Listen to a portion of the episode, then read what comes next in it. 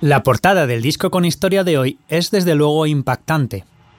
Un dibujo de la cara, en primerísimo plano, de un hombre mirando hacia un lado, aterrorizado y gritando.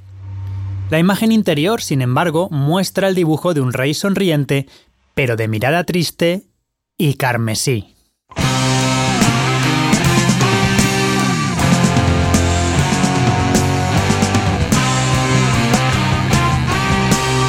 In the Court of the Crimson King, en la corte del rey carmesí, puede ser considerado el disco más influyente del rock progresivo y creador de la base para cientos de bandas y discos de la recién iniciada década de los 70.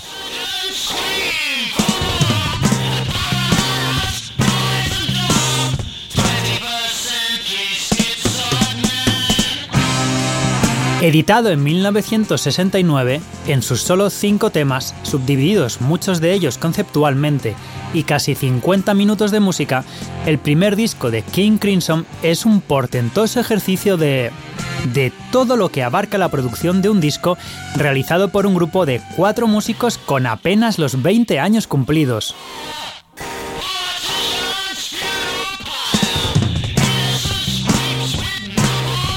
Empezamos por una composición inventiva tomada de la base del jazz, extrujándolo a la experimentación, bañado por la música sinfónica y llevada en momentos a la música conceptual o a lo que luego se llamaría art rock.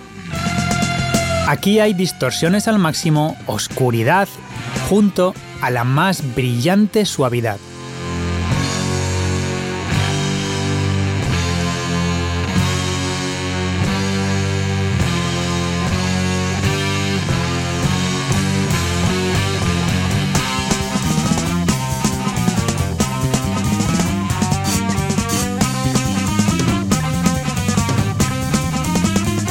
Seguimos con interpretaciones dignas de músicos de primer nivel, arreglos dignos de partituras sinfónicas con rupturas rítmicas, variaciones de tempo, y terminamos con unas letras oscuras escritas por el poeta Peter Sinfield, un joven de 25 años que hablan de crítica social y de temas que siguen vigentes 50 años después.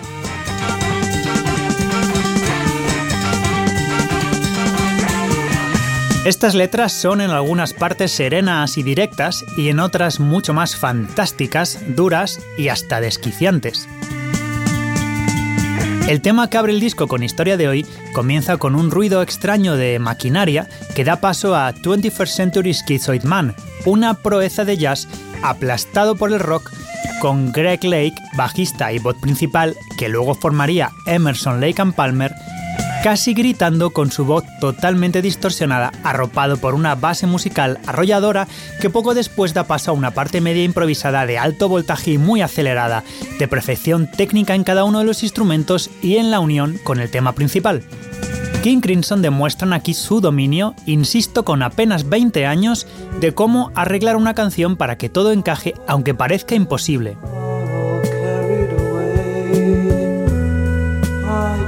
Después de semejante descarga de energía, terror y miedo social, uno no puede creer cómo suena el segundo tema del disco, I Talk to the Wind.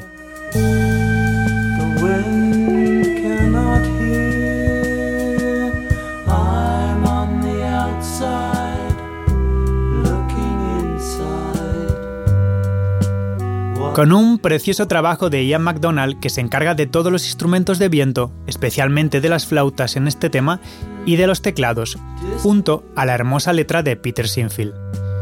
Este es mi tema preferido del disco, aunque quizá es el menos innovador. Le dijo el hombre recto al hombre impuntual. ¿Dónde has estado? He estado aquí, he estado allá, he estado entre medias, dice la letra.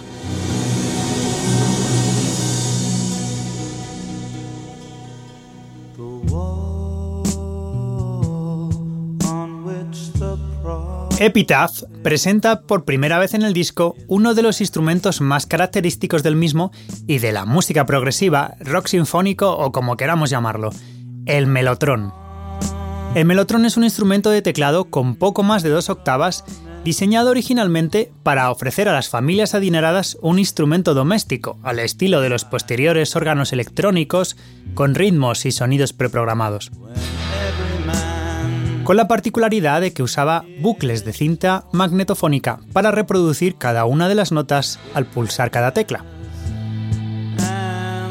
Una auténtica genialidad de la que podríamos hablar todo el episodio pero el caso es que acabó pasando del salón de las casas de los ricos a los estudios de sonido más sofisticados porque permitía introducir, sobre todo, grabaciones de sonidos orquestales, cuerdas y vientos principalmente, y corales con grabaciones reales de voces humanas sin tener que traer a una orquesta o a un coro al estudio.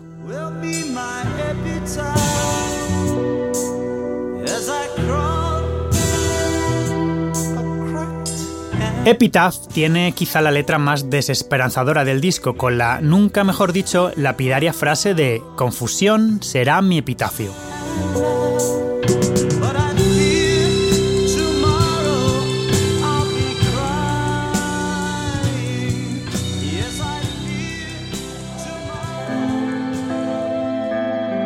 Moonchild, penúltimo tema del disco, contiene dos minutos de canción que da paso a otros diez de la más bella música improvisada, ambiental, onírica, por la que pasan las guitarras de Robert Fripp, que luego triunfaría con su línea de música ambiental, sus Frippertronics y sus colaboraciones con Brian Eno, por citar algunas de sus interesantes actividades posteriores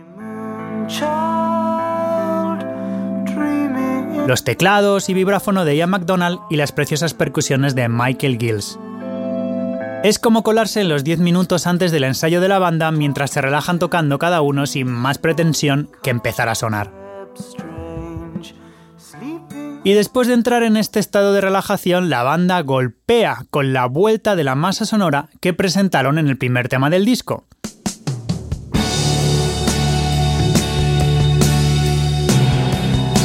El tema final que reúne todo lo mostrado en los cuatro temas anteriores y que es el más reconocido de la banda, con un estribillo que pone los pelos de punta la primera vez que lo oyes. The Card of the Crimson King desarrolla el concepto de música progresiva presentando un tema principal una y otra vez en diversos arreglos y construcciones.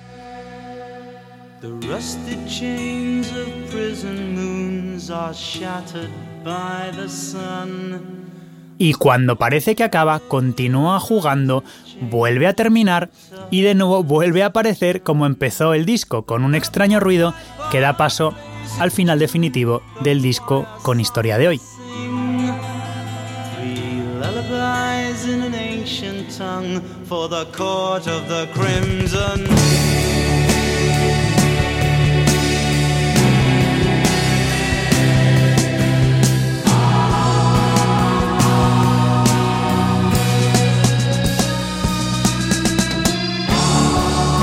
Al preparar este episodio, imaginaba cómo sería que un disco como el que nos ocupa hoy irrumpiera ahora, en el año 2021, como debió hacerlo en aquel momento.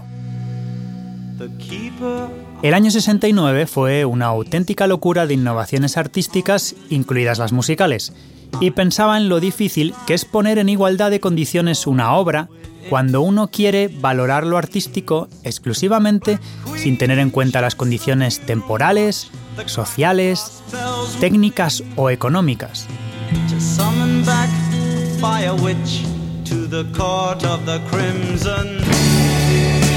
Y si alguno de los discos que se ha editado este año 2021 tendrá algún tipo de vigencia en el año 2073 dentro de 52 años, los mismos que han pasado desde la edición de In the Court of the Crimson King.